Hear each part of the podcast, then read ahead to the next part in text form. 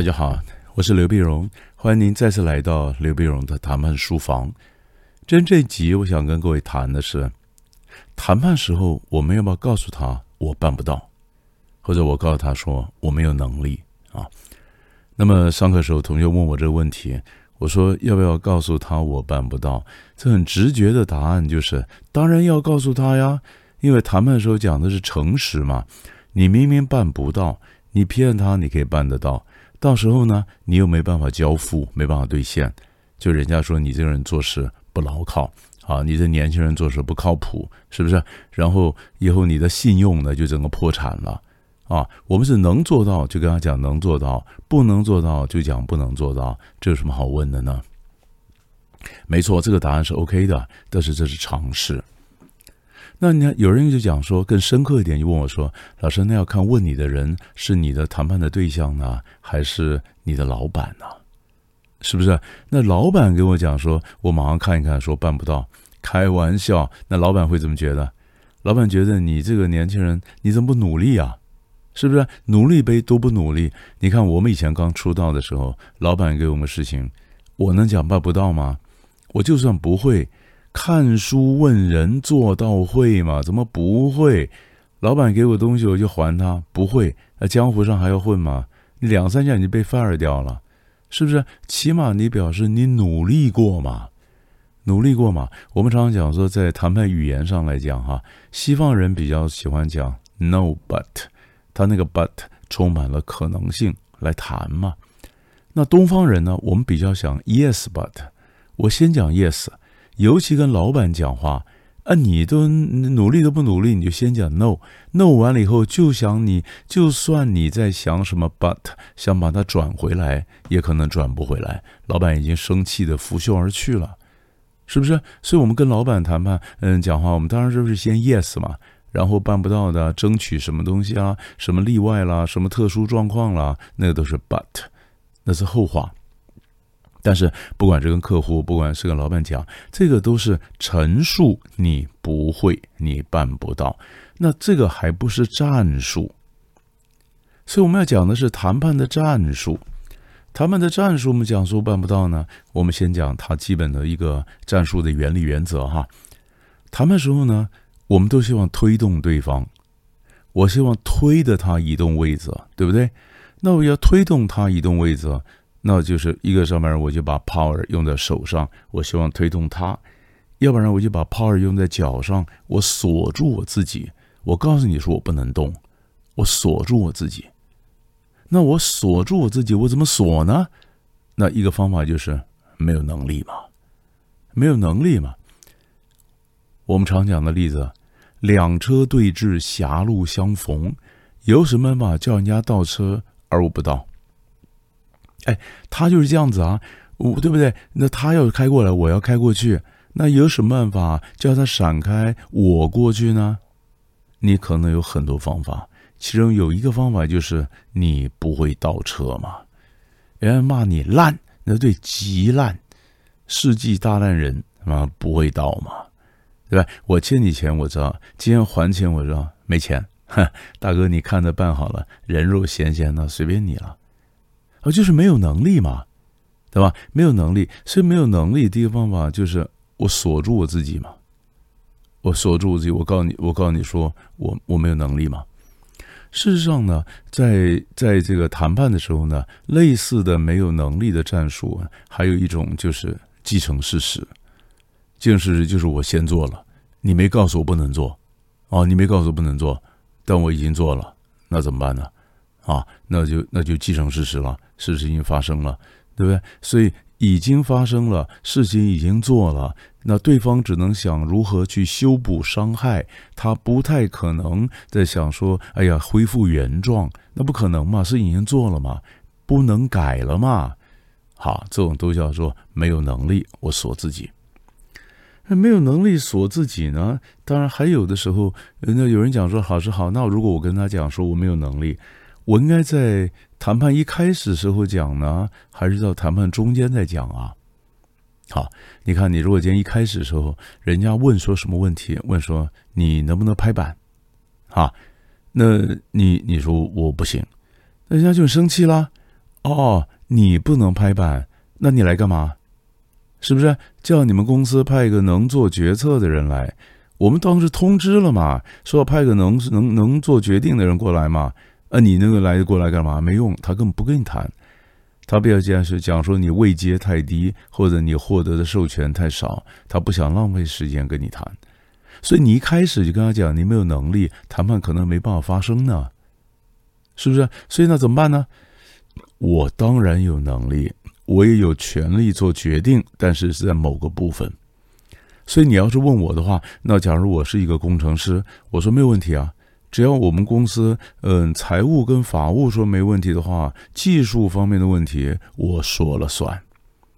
你讲起来也是一副很自信的样子啊，是技术方面问题我说了算，那表示我是有获得授权的，你知道吗？有获得授权。其实你从另外一方角度来看。我们有时候在谈判的时候呢，有的人会逼得太急了，就问他说：“你们获得授权，你能不能说 yes？今天能不能拍板？能不能做决定？啊，你越拍的越 push 他今天做决定，他可能越害怕。所以通常我会建议各位一个比较温和的方法，就跟他讲说：是不是？呃，贵公司只要法务跟财务说没问题，技术方面您这边都可以做决定。那对方说：哎，也好。”对不对？因为我替他留了两个后门嘛，法务跟财务说没问题，他只要到时候说法务财务有问题，他随时可以撤回来，可以回家走人啊。那他既然可以回得去，他现在自然就比较自在的愿意坐下来嘛，对吧？我们这就是我们在谈判的时候讲的欲擒故纵嘛，你要让他回得去，他才愿意上来跟你谈。那我现在让他晓得回得去了，只要财务法务说没问题的话。那他大可以说财务法务有问题，哎，那他晓得门还是开的，那现在他就坐下来谈了，那他就说对技术方面我说了算，那起码我确认了他有获得部分的授权嘛，是不是？好，那就是一开始的时候，所以一开始时候你只要有部分授权，你不能马上说你没有能力，对不对？可是可以到中间的时候，谈到中间，谈到一段的时候呢？你就停在这里了。你说我没办法再推下去了，没有能力，没有能力呢？可能推给制度，可能推给法律，啊，不见得是推给授权。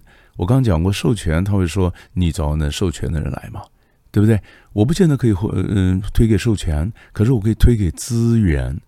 我们公司资源有限，时间我们的时间有限。对吧？我可以因为法律，因为什么样的规定，因为资源有限、时间有限，所以我不能让步。那对方呢，很可能会推呀、推呀、推到这一点，他在努力在推推看看你会不会让步。当他很努力以后，推完以后发现你不会让了，你不会让了，而你现在停下来点是他们多少也是可以接受的，那也是可以接受的。那对方就说。好吧，那就先拿这个按这个情况来签好了。但是如果你们的呃财务状况转得过来，什么转得过来，那你那个要要要剩下要给我啊。他不会说满足现状，他就说你什么转得过来，你现在要给他。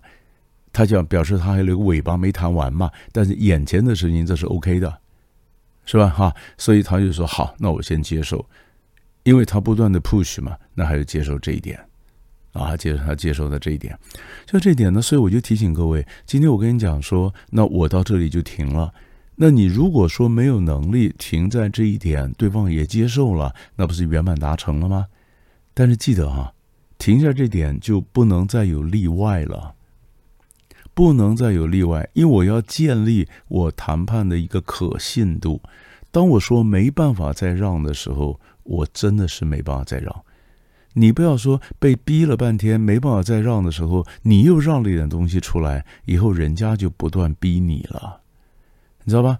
谈判时候有一招叫做一步到位，让步的一步到位。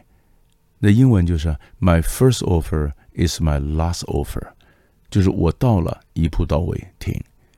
但是要玩这招一步到位呢，一样有同样的前提，就是不能有例外啊。你说 My first offer is my last offer。句号，你不能说 My first offer is my last offer sometimes，那就完了，对不对？那就完，那你这招就没用了吧。所以我们目的要锁自己，我们目的呢，希望给对方压力，希望对方让步，那你就不能够太有弹性，不然我怕你锁不住，知道吧？所以这个大概是讲我们讲说没有能力，什么时候讲没有能力是这块啊？但是你说玩意儿，这可不可以解套呢？可以。最后我还告诉你留点解套的方式。你看我刚刚不是教你吗？两车对峙，狭路相逢，有没有什么办法叫人家倒车而你不倒呢？那你说我不会倒车，再想一下，不会倒车不等于车子不能被倒，对不对？如果我不倒车，你把我毙了，我求爷爷告奶奶的也得请路人甲、路人乙帮我倒一下，怎么不能倒呢？可以倒吗？所以，那么没有能力，都还留了一个解套的空间。但是注意啊，你没有能力，不是你忽然变成有能力了，那就是我跟你讲说，你忽然又让步了，不是这意思。我没有能力，我没有能力，但我也不会忽然变成有能力。